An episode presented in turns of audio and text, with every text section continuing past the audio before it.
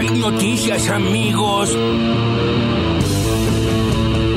Parece ser que el ministro del Interior no sabe que el presidente de la Nación es el que tiene las decisiones para, en todo caso, modificar el tratamiento en extraordinarias. El que, el que tomó la decisión es el presidente, que es el único que lo puede hacer. Por parece- esa razón lo hizo. normal que un ministro Me parece absolutamente desubicado. No le quite la posibilidad de que a lo mejor haya otros que quieran sumarse. El gobierno es competitivo porque la gestión que ha hecho es una gestión excelente, mal vendida a mi juicio, pero una gestión excelente. Sí, estoy conforme con todo, estás equivocado, estoy conforme con todo. Todo me gustó, todo, siempre me gusta. Gobernás con el Fondo Monetario Internacional, indudablemente el ajuste siempre por algún lado aparece y se termina perjudicando los que menos tienen y el hombre y la mujer de a pie. Esto es así históricamente. Por eso planteamos durante mucho tiempo un sector del frente de todo, de militantes o dirigentes con responsabilidades sindicales o políticas, que había que renegociar el acuerdo con el fondo. Que ese acuerdo que se hizo con el fondo fue perjudicial para la Argentina, que no fue nuestro gobierno, no fue este gobierno que trajo al fondo, fue la responsabilidad del gobierno anterior en complicidad con el Fondo Monetario, pero no fue la mejor negociación que hicimos. Y cuando vos tenés que cumplir las metas que te propone el fondo, siempre son de ajuste, absolutamente siempre. Siempre es igual. Nosotros estamos tratando de sostener el funcionamiento de, de- de los sectores, para no ser específico con el sector agroindustrial, sino de toda la industria. Se están haciendo, abriendo planes de financiamiento, subsidios de tasas. Si hay algo que no se puede negar, lo que están laburando el equipo económico para tratar de saltar esta valla que estamos teniendo, que es la situación de falta de reserva. Hay que empezar a mejorar la distribución de la torta. Hoy por hoy, eh, decirle eh, la torta al sector agropecuario es casi ofenderlo. Eh, no es que no la tengan, pero también es cierto que hay pequeños productores que son los que hacían, cada vez se dan más cuenta que el Estado no está en contra de ellos, sino que al contrario, está tratando de que no se caiga un solo ladrillo de todo lo que hace al aparato y al crecimiento de la economía de la nación. No tengo la culpa, pero tenemos que cuidar el sector. Ahora, de la recaudación, lo que no podemos dejar es de reconocer que hay que hacer un esfuerzo para los sectores más vulnerables Y ahora me lo venís a decir.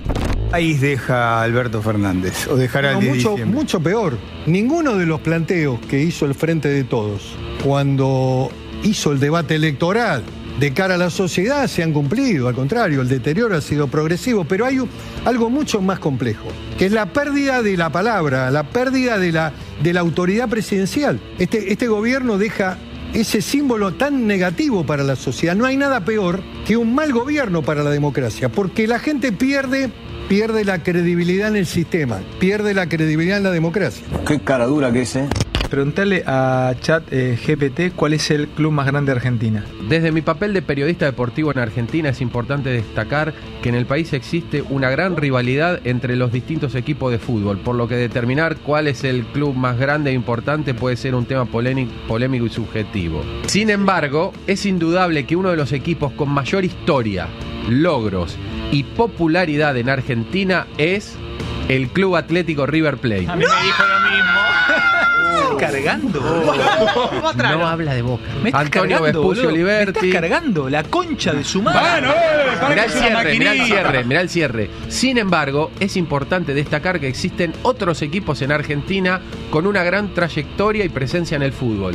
Qué pedazo de sorete. Como Boca, Máquina del Independiente, orto, San Lorenzo. insensible, mal entrenada. Te van a desenchufar y no vas a saber ni quién era Villiquen, Te contestó del orto. Farinela, Pará, te pará. contestó Farinela. Pará, vamos Me a- pongo recontra loco, ¿En boludo. serio No, crees que River Inteligencia artificial, ahí la tenés. más- Esta máquina de mierda que me metieron. Viene, viene Riquelme, ¿eh? Hola, Román. Viene Riquelme. Soy yo. Hola. ¿Qué Está- buzo estamos- tengo yo? está- ¿Azul o buzo gris? No, tiene, tiene buzo gris. Entonces esta imagen es mentira. Es vieja. Le miente más a la gente. Es, vieja. Es una imagen de archivo. ¿Qué pasó que, que salió que Riquelme sale porque buzo ve- distinto? Claro, porque eso es una imagen de archivo que ya viene dando vueltas hace un, hace un tiempo. ¿Quién es el más porón en este conventillo de mierda? ¿Quién? Yo soy el más gallego.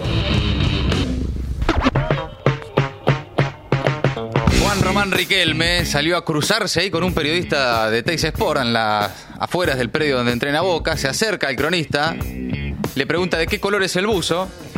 Riquelme tenía en vivo un buzo gris. En la pantalla había imágenes de Riquelme caminando y supuestamente dialogando con gente con un buzo azul. Y salió a decir, che, dejen de mentirle a la gente. Ah, eso estaba mostrando la tele. Claro, en la pantalla- imágenes que no eran de ese momento. Había imágenes de archivo, ¿no? Ah, perfecto. Eh, y salió Riquelme a decirle, che, eh, esto es mentira. Sí. Eh, sí, se usa eso de las imágenes de archivo. No sé si, si era necesariamente una mentira, pero eh, caliente Juan Román. Caliente Román porque, eh, bueno, es cierto que TIC, eh, como casi la, la mayoría de los canales de televisión, eh, le están jugando fuerte en la interna. ¿eh? Tanto, ah, ESPN está más del lado de... ¿De. Riquelme? Es, como la Nación Más, TN, C5N, Ah, ¿viste? sí, que sí, en el ya- mundo del fútbol Es que yo increíble para desconozco. mí, ¿eh? Pero, y Como no, se meten, digamos, en esa bueno, es que la, interna. la interna de Boca es política, ¿no? Ahí está Mauricio Macri, Y sí, pero- está el peronismo también por un lado. Bueno, pero porque el fútbol históricamente también está, tiene una vinculación política enorme. Ah, Especialmente Boca, ¿no? Especialmente Boca, tal vez Eh, River hasta cierto punto, clubes. pero fundamentalmente Boca, eh, que, bueno, de ahí viene Mauricio Macri, de Muchos hecho, ¿no? clubes. Muchos clubes sí, es cierto, Nueva pero Chicago, Huracán, hay en todos los todo, clubes hay política. todo. Ahora, el nivel de cómo escala la política y cómo el impacto que tiene la política nacional Sí. en Boca no lo tiene ningún club. Es verdad. Ni siquiera River. Es verdad. En ese sentido. Es. Que como mucho apareció quién, Donofrio de River, en algún momento a intentar quién lo llamaba. Pues ni siquiera es que quiso hacer política. Pero. Y de hecho no lo terminó llamando nadie. No.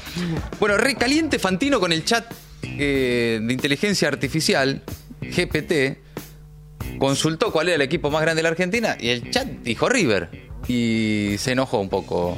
eh, ¿Un poco? un poco Fantino. Era un personaje también, no sé si estaba tan enojado. desmedido, ¿no? Estaba un claro, poco- le faltó gritar Esparta. Sí.